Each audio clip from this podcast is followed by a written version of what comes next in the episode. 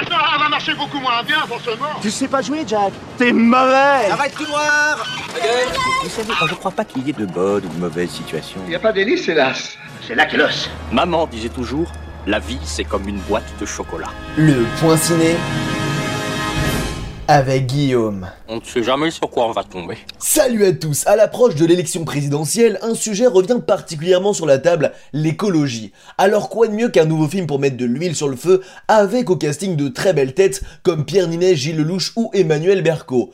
Aujourd'hui, je vous emmène dans un combat judiciaire, social et humain avec Goliath.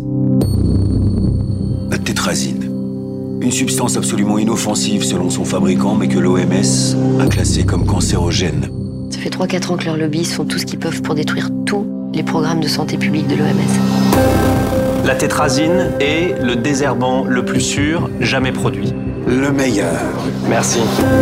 Tout le monde le sait et personne dit rien. Et nous, on crève On crève, putain Cultiver sans pesticides se traduirait par la disparition de plus de 30% des volumes produits.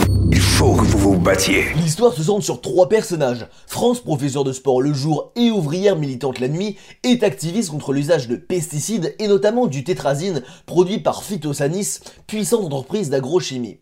Elle va être défendue par Patrick, petit avocat obscur et solitaire travaillant à Paris.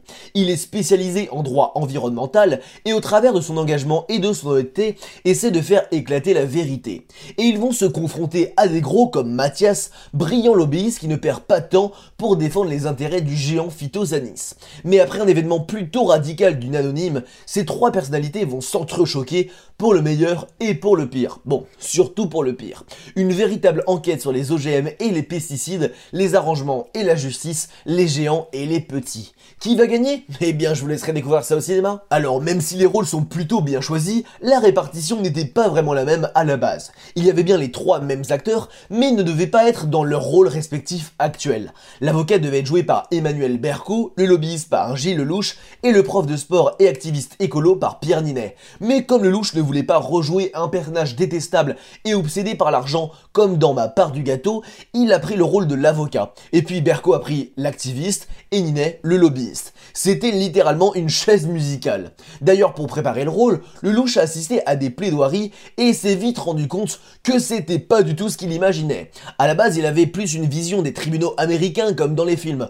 En France, on prend pas vraiment partie des jurys, c'est pas vraiment un spectacle ou un show, mais plus quelque chose de vrai, de factuel. La réalité est un peu décevante. Bref, un nouveau film qui va nous mettre à nouveau une petite claque sur la situation écologique actuelle à découvrir dans vos cinémas de la région. Alors je vous pose la question.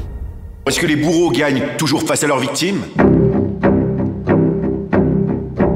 Et comme chaque mercredi annonce la sortie de plein d'autres films, je vous invite à découvrir sans plus attendre Murder Party, Permis de construire ou encore Ma nuit. Bon, plus besoin de vous le dire, mais je vous le dis quand même, n'hésitez pas à foncer sur ma chaîne YouTube L'apprenti ciné, ainsi que la page Facebook et le compte Instagram du même nom. Même si vous n'y connaissez rien au cinéma, je suis sûr que vous allez passer un bon moment et apprendre plein de trucs. En tout cas, on se donne rendez-vous la semaine prochaine pour un nouveau point ciné. Et coupez